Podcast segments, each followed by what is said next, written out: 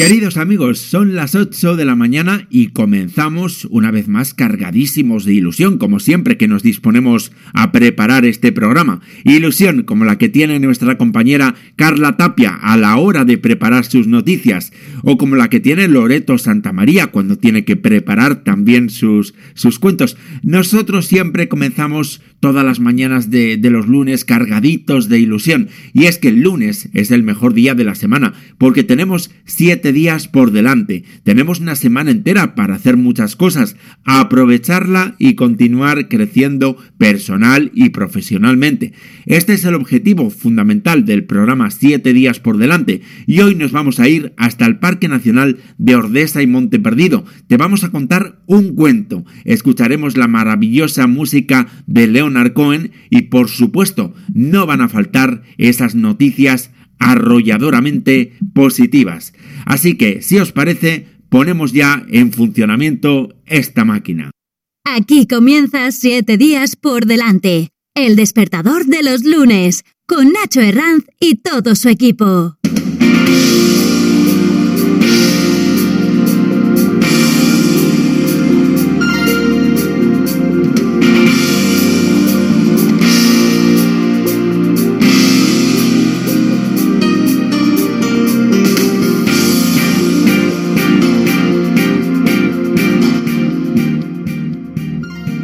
Y comenzamos esta semana poco a poco con muchísima ilusión, entre otras cosas, porque desde el punto de vista meteorológico, estas nubes que nos están acompañando ahora mismo durante el día de hoy van a ir desapareciendo. Y es que hoy lunes hemos empezado con un cielo muy nuboso, sobre todo en el Cantábrico, en el Alto Ebro, en los Pirineos y en zonas, en algunas zonas de la meseta y de Aragón. Y también hemos comenzado con lluvias muy abundantes en la zona del Cantábrico Oriental y en el este de la meseta. Pero como os he dicho durante el día de hoy, la tendencia en general será que vaya disminuyendo esa nubosidad y que las precipitaciones vayan remitiendo. Hoy lunes en el este de Cataluña y en la isla de Menorca se esperan intervalos nubosos con posibles chubascos muy dispersos por la tarde. En el resto de la península y en Canarias, intervalos de nubes medias y altas con tendencia a tener unos cielos cada vez más despejados. Y la temperatura más baja se está registrando ahora mismo en la provincia de León, 4 grados en Villablino y 6 grados en León capital. A 9 grados llegan en Ávila, en Saldaña, en la provincia de Valencia, y en Sigüenza y en Molina de Aragón, en la provincia de Guadalajara. En Maranchón, también en la provincia de Guadalajara, y en Medinaceli, en Soria, alcanzan los 10 grados. Por otro lado, las temperaturas más altas en el día de hoy se van a registrar al mediodía. A 28 grados van a llegar en Las Palmas de Gran Canaria y en Tenerife. 25 se alcanzarán en Melilla y en Málaga y a 24 llegarán en Sevilla y en Alicante. Así amanece esta mañana de lunes y así comienza esta semana. Semana en la que las temperaturas se van a mantener o van a bajar un poquito, pero los cielos se van a ir despejando y estos cielos despejados se mantendrán como mínimo hasta el próximo domingo.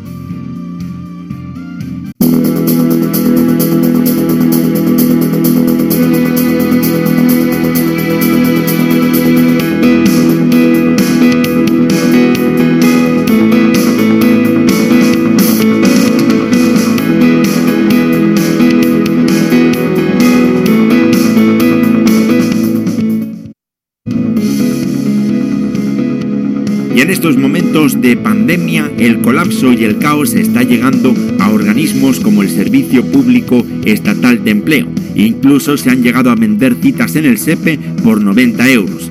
Y es que la falta de personal, los propios fallos internos y la avalancha de expedientes está provocando que el atasco se extienda a prácticamente todas las prestaciones.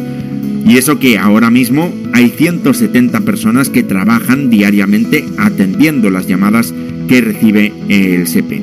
Y es que en condiciones normales las solicitudes de paro se suelen resolver en un plazo de 15 días. Sin embargo, desde el estado de alarma se están demorando más allá de los tres meses. Por ley es precisamente el plazo de tres meses eh, el plazo en el que se considera que la solicitud queda desestimada por silencio negativo. A día de hoy, a las oficinas del SEPE acuden diariamente muchas personas desesperadas sin cita. Acuden porque no tienen para comer y a menudo reciben contestaciones desafortunadas por parte de los funcionarios. Pero, ¿qué se puede hacer ante este colapso del SEPE? Paola Seregni es creadora en Twitter de la plataforma Afectados por ERTE y es una referencia para muchas personas que a día de hoy están sufriendo esta situación.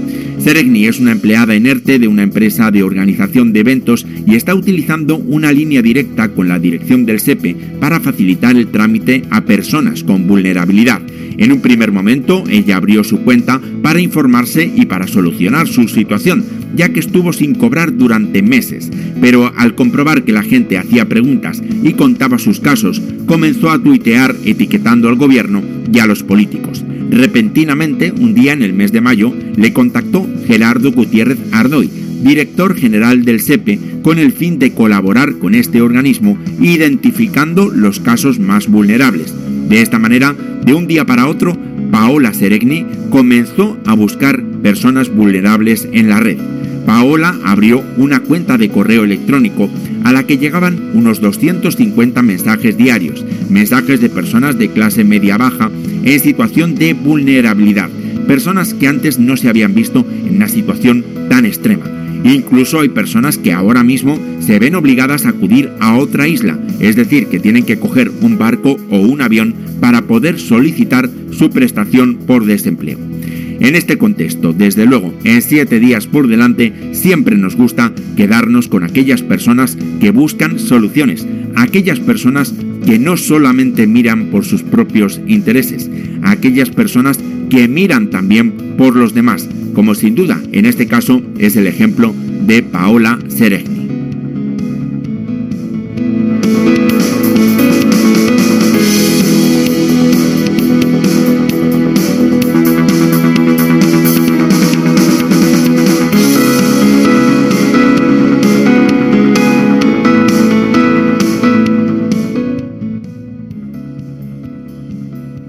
En la redacción de nuestro programa, Loreto Santamaría, Carla Tapia, Ángel Jiménez e Isabel Galvez. En la dirección, la presentación y en la producción, quien te está hablando en este momento, tu compañero, tu amigo, Nacho Herranz.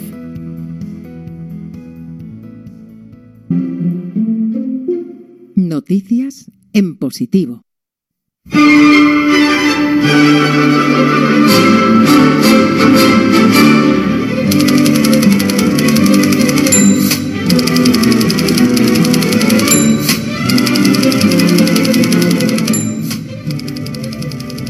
Y siempre que escuchamos esta maravillosa sintonía en nuestro programa, significa que damos comienzo a nuestra revista de prensa en positivo. Y sin duda, esta semana hemos tenido noticias muy positivas respecto a la vacuna contra la COVID-19, gracias a la farmacéutica Pfizer. Vamos a ver qué es lo que ocurre con esta vacuna, ya que hay algunos inmunólogos que afirman que no hay publicaciones que demuestren que sea verdaderamente efectiva en personas. Pero sin duda alguna, esta es la noticia más positiva de la semana y con ella comenzamos esta revista de prensa. Con ella, con nuestra compañera Carla Tapia, a la que le damos los buenos días. Buenos días, Carla, y con la web en positivo.com. Buenos días Nacho y buenos días a todos los oyentes. Así es, la carrera global para dar con una vacuna segura y eficaz contra el COVID-19 ya empieza a vislumbrar cuáles son los proyectos que se acercan a la línea de meta. Las farmacéuticas Pfizer y BioNTech anuncian que su vacuna experimental contra el coronavirus se ha demostrado eficaz en un 90% en la primera fase del ensayo clínico a gran escala, que hoy por hoy sigue testando el compuesto en 43.538 voluntarios de todo el mundo. El 90% de efectividad de esta vacuna estadounidense y alemana se desprende del análisis de 94 voluntarios del ensayo clínico de la tercera fase de la investigación. Según argumentan las compañías, estos altos niveles de inmunidad se lograron siete días después de la segunda inyección, es decir, que haría falta un promedio de 28 días desde la primera dosis para forjar una barrera contra la infección por SARS-CoV-2. Asimismo, en este análisis preliminar de los resultados no se informa de ningún efecto adverso grave derivado del consumo de este medicamento. La vacuna Pfizer y BioNTech empezó a diseñarse hace apenas 10 meses, como muchos de los otros proyectos que en estos momentos intentan dar con un freno para la pandemia de COVID-19. La Organización Mundial de la Salud estima que actualmente hay 47 vacunas experimentales que se están testando en personas y más de 150 que, están estudiando, que se están estudiando en los laboratorios. Los expertos prevén que a lo largo del 2021 habrá varias inyecciones en circulación que se irán aplicando en función de las necesidades y los grupos de edad. El estudio de la vacuna germano-estadounidense se encarrila en la recta final de los ensayos clínicos más avanzados hasta la fecha. Las compañías encargadas de su diseño y estudio afirman que han reclutado 43.538 voluntarios para las pruebas a gran escala, de los cuales 38.955 ya han recibido dos dosis de la inyección. El estudio intentará averiguar si la fórmula protege tanto a las personas que jamás han entrado en contacto con el coronavirus como a aquellas que han tenido una infección previa por SARS-CoV-2. La respuesta a esta cuestión será clave para evaluar la efectividad de la vacuna ahora que brote el temor por las reinfecciones. Las compañías prevén pedir la autorización de emergencia de esta vacuna ante la Agencia Estadounidense de Medicamentos, la Food and Drug Administration a partir de la semana que viene. Paralelamente se seguirán recopilando datos sobre la seguridad y efectividad del compuesto. Estos resultados se someterán al escrutinio de la comunidad científica cuando se tenga la perspectiva completa de la fase 3.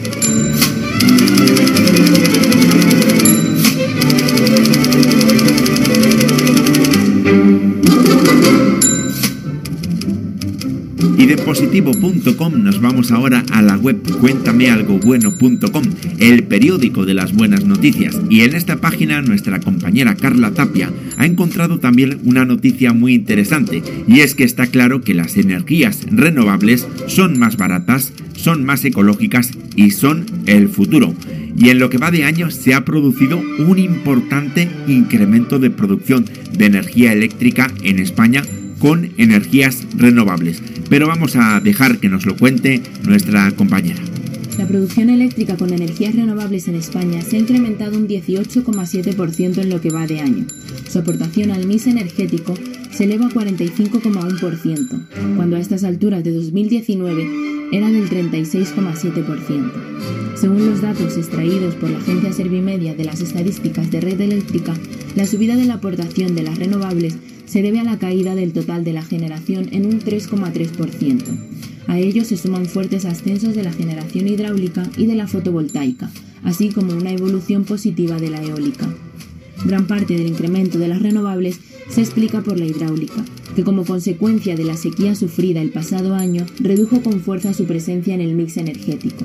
De esta forma, ahora se ha situado como la cuarta tecnología con mayor presencia en la producción, por detrás de la nuclear, la eólica y los ciclos combinados de gas. En concreto, en lo que va de año, la producción hidráulica aportó un 43,5% más que en 2019. Por ello, su aportación sube 4,1 puntos hasta el 12,6%. También sube 1,3 puntos la participación de la energía eólica. Así pasa del 20,2% hace un año al 21,5%, quedando solo por detrás la nuclear. Su aportación es de un 2,7% más. Por su parte, la producción fotovoltaica registra una fuerte subida dentro de las energías renovables. Esta tecnología ha producido un 69,9% más. Con ello, su aportación sube 2,9 puntos hasta el 6,7%. Paradójicamente, parte de lo que aporta además la solar fotovoltaica lo reduce la solar térmica. Su presencia en el mix energético baja 0,2 puntos pasando del 2,4 hasta el 2,2%.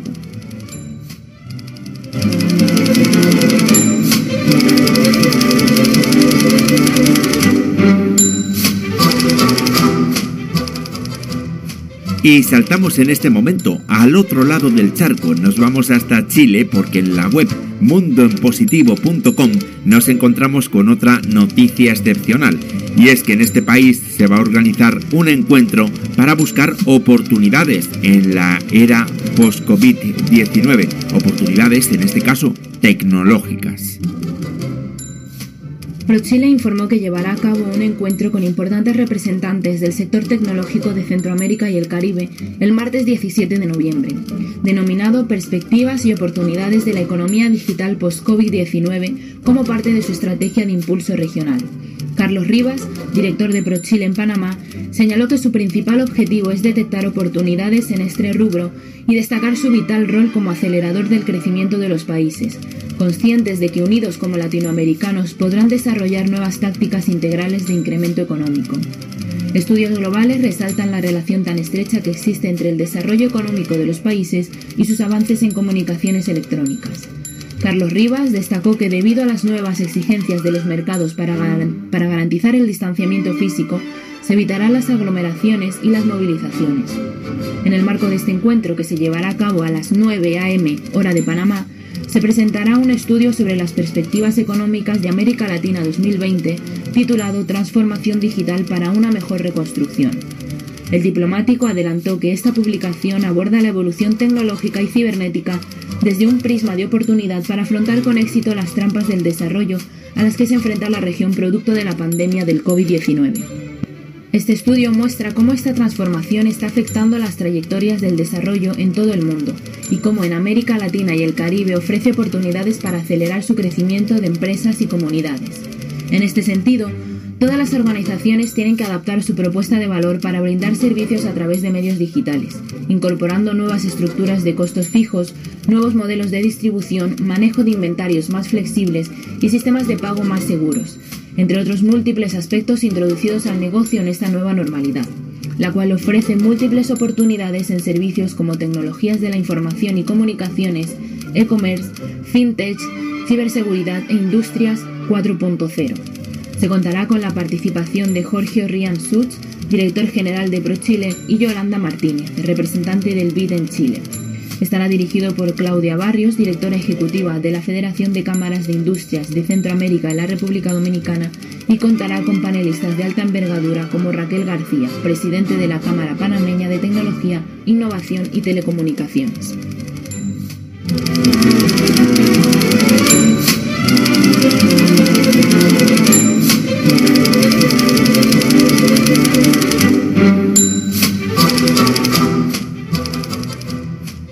Y en el diario.es nuestra compañera Carla Tapia también se ha encontrado con una noticia muy positiva y es que la comarca de Molina de Aragón y el Alto Tajo se suma al proyecto de cooperación regional de ecoturismo en la red Natura 2000. Se trata de un proyecto dirigido a las empresas de nueve comarcas de Castilla-La Mancha con la intención de potenciar el turismo sostenible en la zona y su propia supervivencia.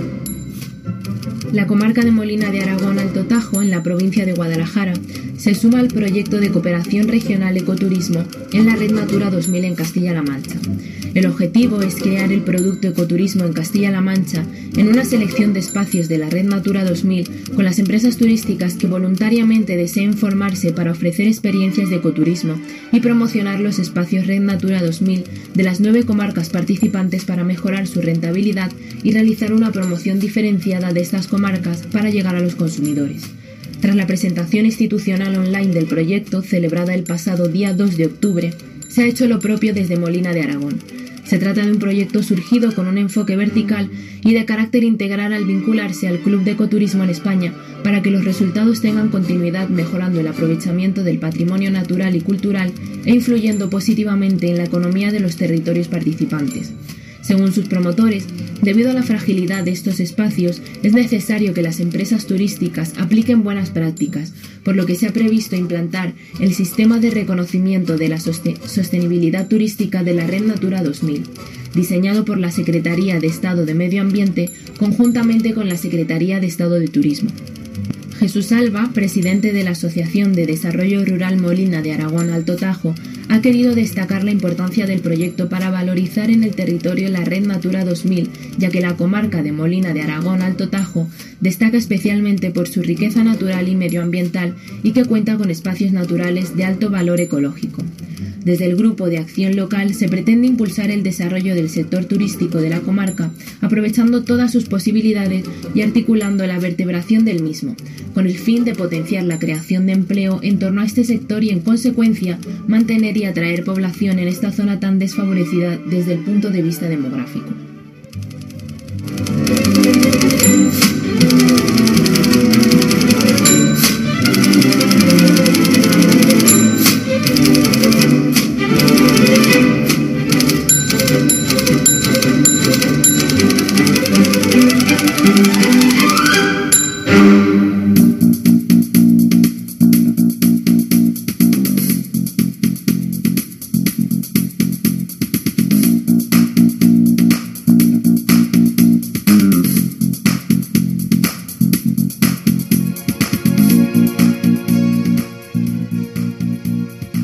Las 8 y 20 minutos de la mañana. Muchas gracias Carla Tapia por ponernos al día de todo lo que está pasando ahí fuera, de todas esas noticias positivas que muchas veces no nos cuentan en los medios de comunicación.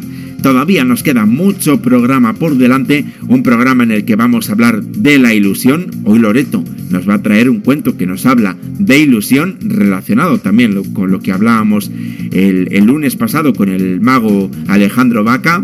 Además, nos vamos a ir de viaje, nos vamos a ir hasta el Parque Nacional de Ordesa y Monte Perdido y ahí vamos a conocer esos maravillosos paisajes y algunos de los pueblos más bonitos. Ahora, eso sí, nos vamos a quedar con una maravillosa canción de Leonard Cohen, una canción que no es que tenga un sentido muy positivo, un mensaje muy positivo, pero sí que aporta mucho ritmo para esta mañana de lunes. First We Take Manhattan, Leon R.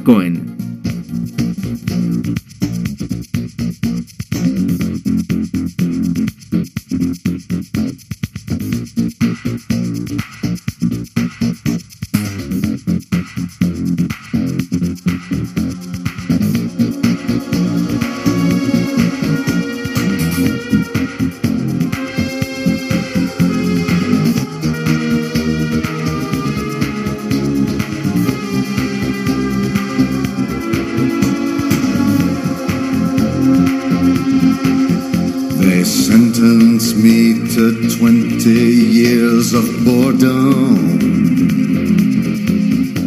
for trying to change the system.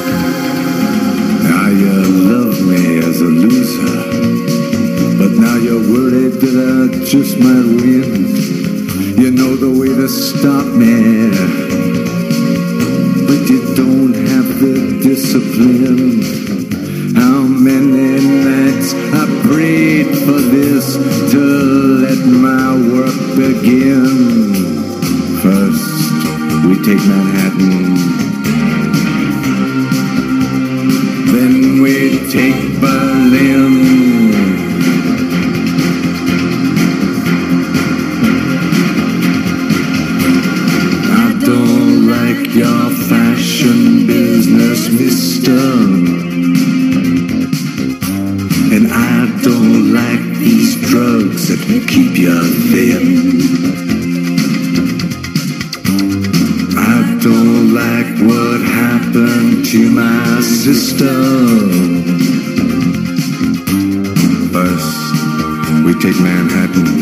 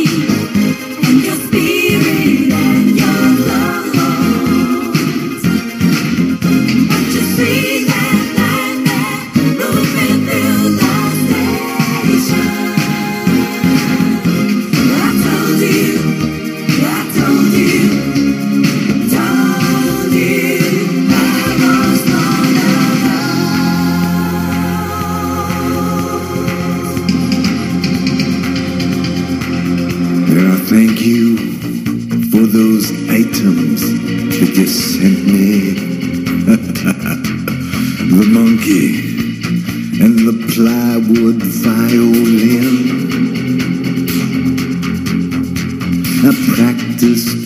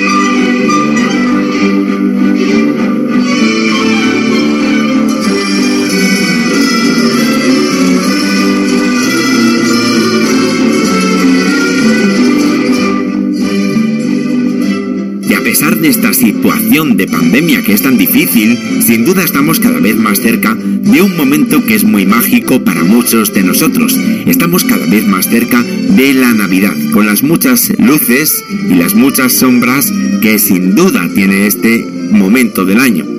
La Navidad, sin duda alguna, nos hace pensar en los Reyes Magos, en hacernos millonarios con la lotería, nos evoca ilusión. Y precisamente el cuento que hoy nos trae Loreto sirve para motivarnos, para transmitir ilusión por el futuro, a pesar de los momentos tan difíciles que estamos viviendo ahora mismo.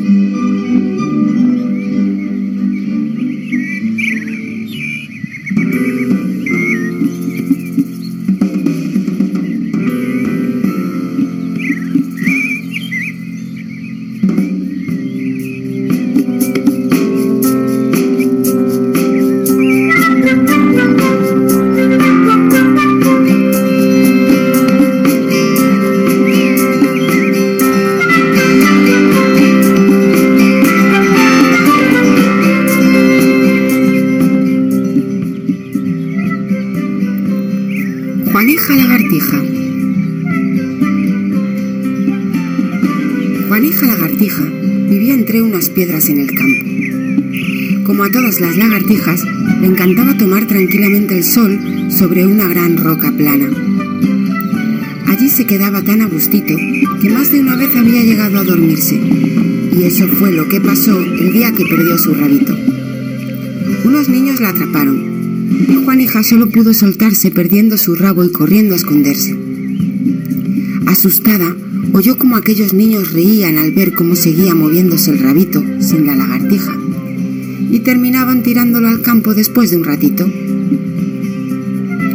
La lagartija comenzó entonces a buscarlo por toda la zona, dispuesta a recuperarlo como fuera para volver a colocarlo en su sitio.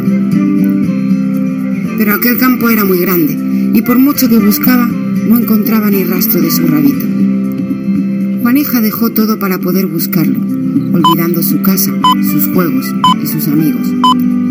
Pero pasaban los días y los meses y Juanija seguía buscando, preguntando cuántos se encontraba en su camino. Un día, uno de aquellos a quienes preguntó respondió extrañado. ¿Y para qué quieres tener dos rabitos? Juanija se dio la vuelta y descubrió que después de tanto tiempo le había crecido un nuevo rabito, incluso más fuerte y divertido que el anterior.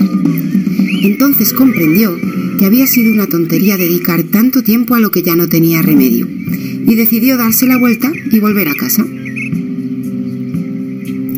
Pero de vuelta a sus rocas, precisamente encontró su rabito al lado del camino. Estaba seco y polvoriento y tenía un aspecto muy feo. Alegre después de haber dedicado tanto tiempo a buscarlo, Juanija cargó con él y siguió su camino. Se cruzó entonces con un sapo que sorprendido le dijo, ¿Por qué cargas con un rabo tan horrible y viejo teniendo uno tan bonito? He estado meses buscándolo, respondió la lagartija.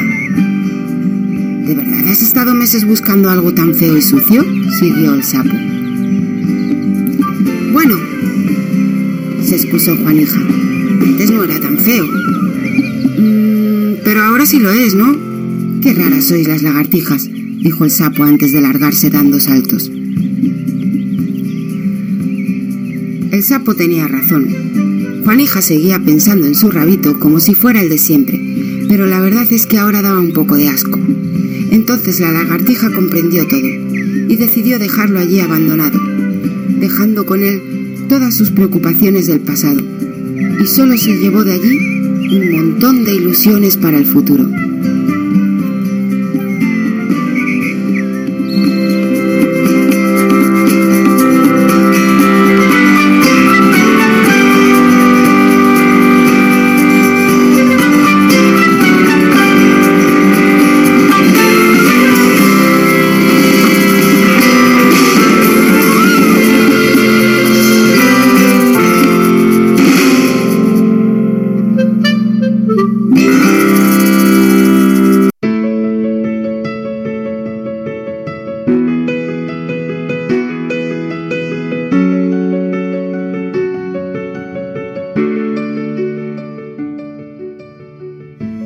Bonita e inmensa la enseñanza que nos ha traído Loreto esta semana. Sin duda, muchas veces tenemos que dejar todas esas preocupaciones, todos esos malos momentos, esos malos pensamientos y centrarnos en esa ilusión por el futuro, en esos grandes momentos que nos esperan a todos, porque sin duda, si nos trabajamos el futuro, este será prometedor. Podemos perderlo todo, pero jamás podemos perder la ilusión por vivir. Y tampoco podemos perder la, la, ilusión por viajar. Y esto es precisamente lo que vamos a hacer en los próximos minutos.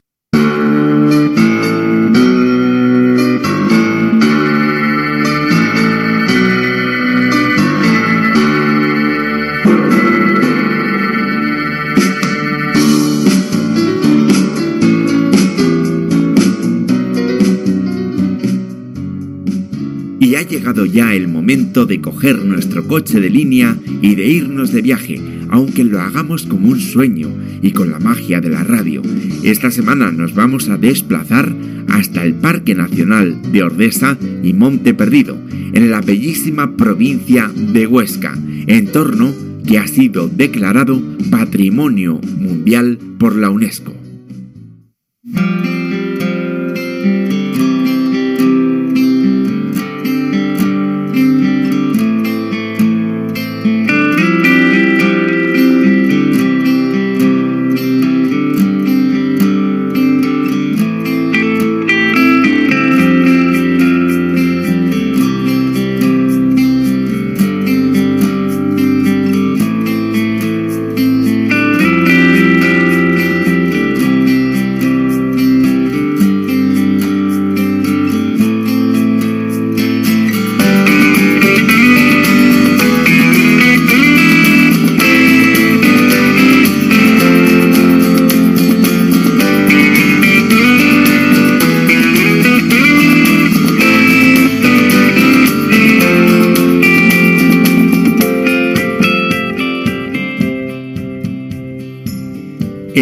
15 de agosto de 1918, solo dos meses después de que Covadonga se convirtiera en el primer parque nacional, Ordesa recibía la misma distinción. En 1982, al ampliarse sus límites hasta más de 15.000 hectáreas, recibe el nombre de Parque Nacional de Ordesa y Monte Perdido. Enclavado en uno de los lugares más hermosos de la cordillera pirenaica, sus límites encierran un conjunto de ecosistemas donde el paisaje, la flora y la fauna conjugan un canto a la naturaleza.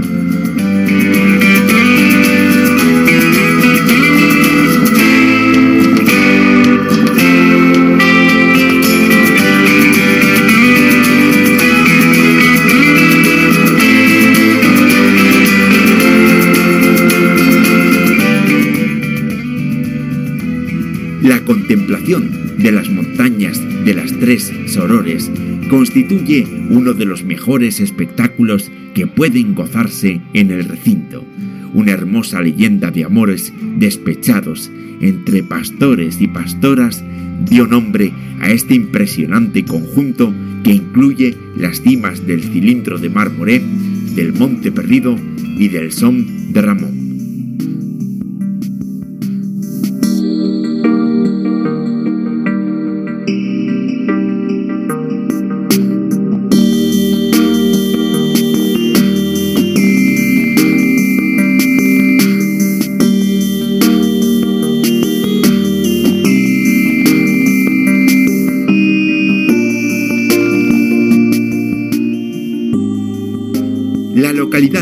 Ostense de Torla sirve de entrada al Parque Nacional y en ella se destaca la inmensa y maciza montaña del Mondarruego.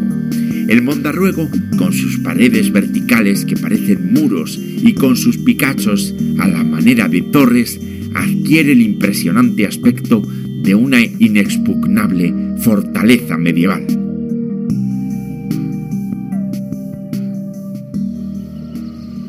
Desde la pradera de Ordesa podremos llegar al circo de Cotatuero. Aquí nos encontraremos una impresionante cascada oculta entre un espléndido bosque de abetos blancos. Ordesa es un valle tajado en la piedra, cuyo perfil recuerda su origen glaciar, pero la de Cotatuero no es la única cascada que podremos encontrar en este parque nacional, porque el río Araza nos sorprende con la maravilla natural más grandiosa de los Pirineos, la gran cascada del estrecho.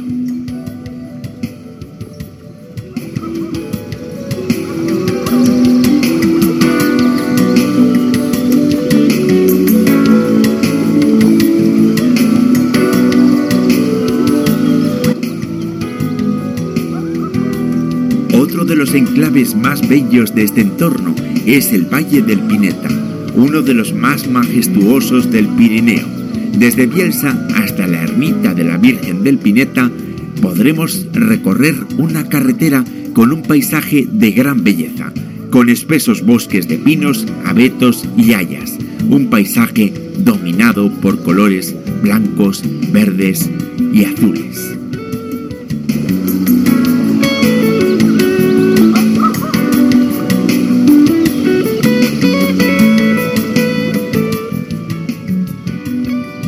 En Ordesa nos encontraremos con cabras montesas, uno de los tesoros más importantes de la fauna de nuestro país.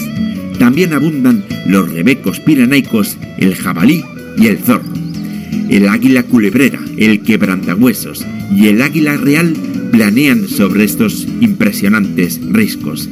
Sin lugar a dudas, todo un universo biológico que constituye un atractivo más de este lugar privilegiado.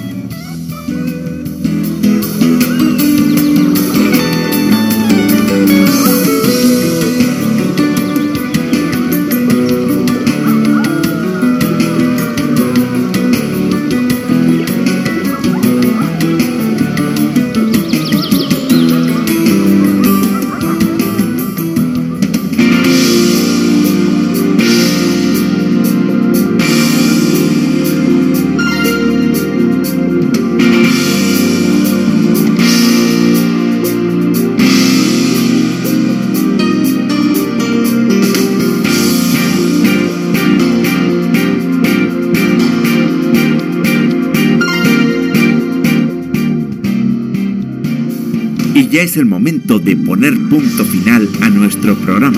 Con Carla Tapia te hemos contado las noticias más positivas de esta semana. Hemos escuchado la mejor música de Leonard Cohen. Hemos hablado de ilusión con Loreto Santamaría y nos hemos ido de viaje al Parque Nacional de Ordesa y Monte Perdido, en Huesca. Nos despedimos ya de ti. Ya sabes cuál es nuestra página web www.7diaspordelante.es con el 7 número y con el por con la X. Tienes una semana por delante y aprovecharla solo depende de ti. En nombre de todo el equipo que ha hecho posible este programa, se despide de ti, tu Nacho, Nacho Herranz.